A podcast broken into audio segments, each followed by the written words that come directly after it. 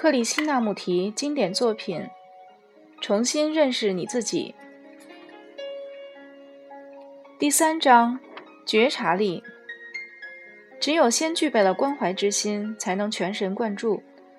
换句话说，你必须由衷的想去了解一件事物，才会付出全部的心力去觉察它。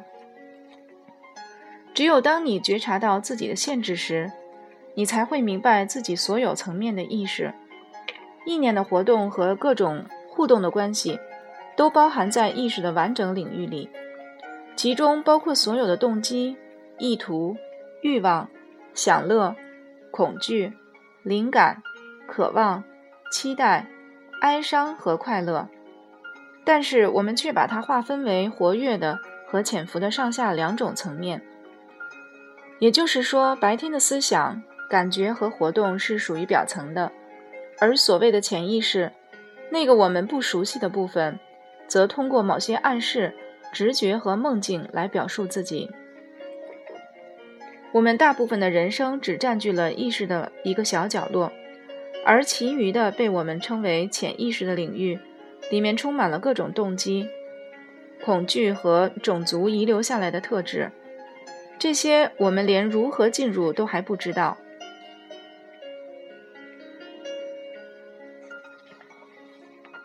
现在我要问你一个问题：到底有没有所谓的潜意识这个领域？这个字眼被我们用的太随便了。这一类的精神分析和心理学的特殊用语，充斥着我们日常使用的语言，而我们毫不质疑就接受了。但是，到底有没有这种东西的存在？我们为什么要把它看得那么重要？对我来说，它和显意识的心智一样琐碎。愚蠢、狭窄、顽固、受限、焦虑和俗气。因此，我们有没有可能彻底的觉察意识的完整领域，而不只是一部分、一个片段而已？如果你能觉察整体，就能随时随地全神贯注的行动，这才是关键所在。如果你能完全清醒的专注于整个意识层面，那么内心就不再有摩擦了。但是，如果你把所有的思想、感觉及行动的整体意识分为两种不同的层面，内心就开始产生攀援、摩擦。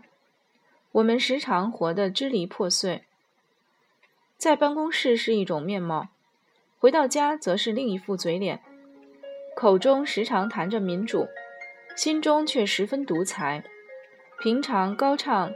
爱人如己，一旦有了利害竞争，就一心想把对方置于绝境。你某一部分的看法和作风，跟另一部分好似各自为政。你可曾注意过这种自我的分裂？如果大脑本身都将思想及行为分别处理，它怎么能体悟出完整的意识领域？因此，我们不能不问：人究竟能否看到完整的意识领域？然后成为一个完整的人。如果你想认识自我的整体结构及其不可思议的复杂性，你可能会试着一步步、一层层地去挖掘、检视每一个思想、感觉及动机。可能好几个星期、好几个月，甚至好几年的时间，你都会陷入自我分析的过程而难以自拔。你如果接受时间为认识自己的一种因素，就无法避免各种曲解及偏见，只因自我是一个极其复杂的存有，它永远在变动、生活、挣扎、欲求及否定之中，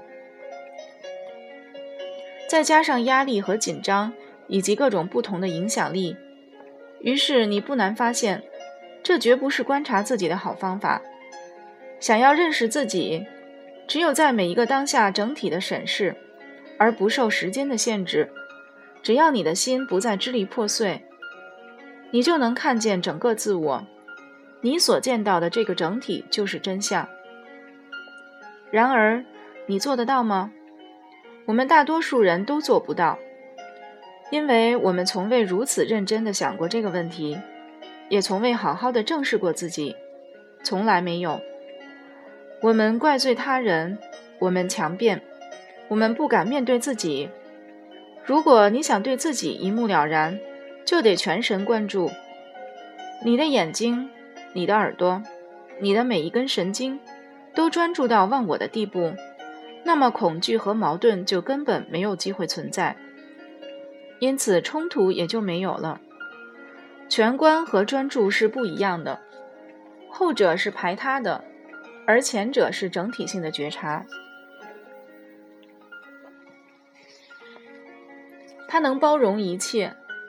我们大多数人好像都没什么觉察力，不但对自我缺少觉察力，就是对环境、色彩、人、树、云朵、河流都变得麻木不仁。也许是因为我们太关心自己了，关心自己一些琐碎的小问题，自己的想法、自己的快乐、欲求和野心。以至于完全无法客观的觉察了。偏偏我们却又喜欢高谈阔论这种觉察力。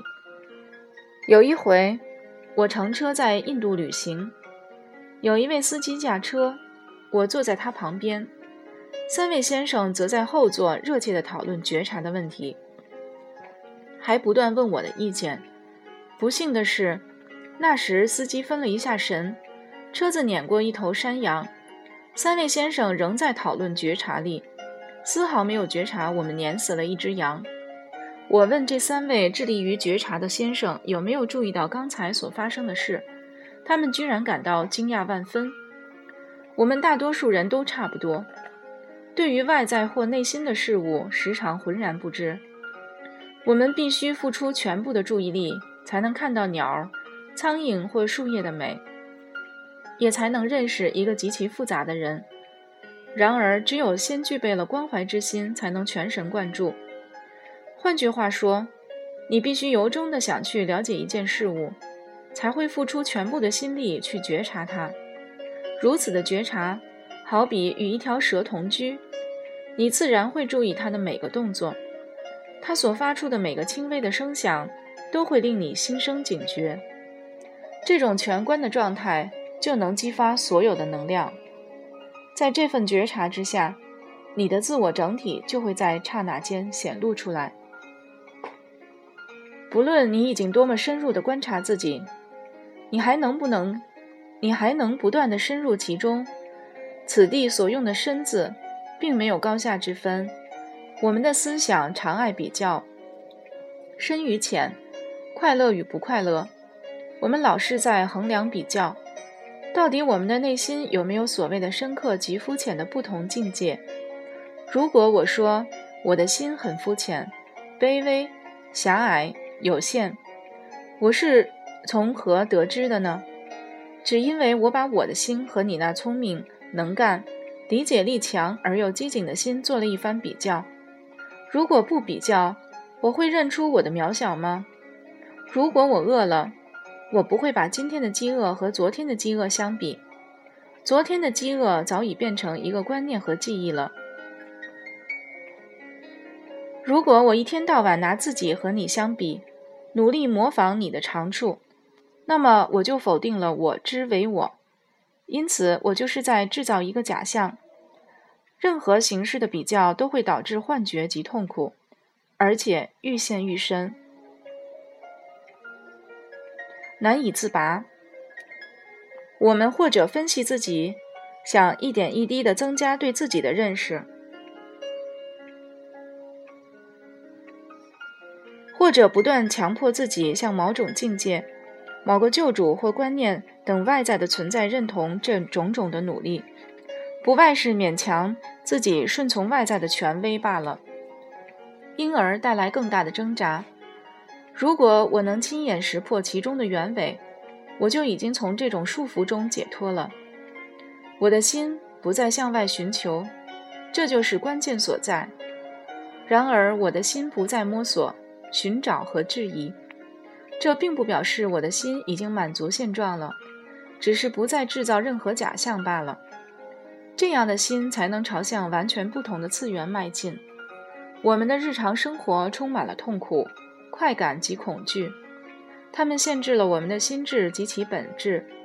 只要这些痛苦、快感及恐惧消失了，这并不表示你再也不感到快喜悦，喜悦与快感是两回事。心智就能在截然不同的次元中运作，那儿既无冲突，也没有相对性。在语言上，我们只能说到此为止。此后，以后的境界是无法用文字来表达的，因为文字并不是那东西本身。到目前为止，我们只是在描述、解释。可是，没有任何语言文字可以为我们开启那扇门。若想开启那扇门，我们必须每天都保持全观，而且充满觉察力，觉察自己的每一个思想和言行。如果以清理房间为例，使房间整洁有序，从某个角度来看是很重要的，但是从另一个角度来看，可能一点儿也不重要。房间的整洁有序确实有必要，但并不能为你打开门窗。为你打开门窗的，绝不是你的意志力和欲望，那个东西是邀请不来的。你所能做的，只是保持整洁而已。换句话说。就是没有任何目的的，为了整洁的自身而保持整洁。如果你一直能保持健康、理性和井然有序，运气好的话，也许有一天窗子会自动打开，吹进习习的凉风；也许不会，这全凭你的心智状态而定。也只有你才能了解自己的心智状态。尽量观察它，不要为它定型设限。也不要设定立场，既不反对，也不同意，更不批评、谴责。总之，就是观察而不带任何谴责之心。在没有谴责的心智状态下，也许大门会在刹那间开启，让你一睹那既无挣扎又超越时间的境界。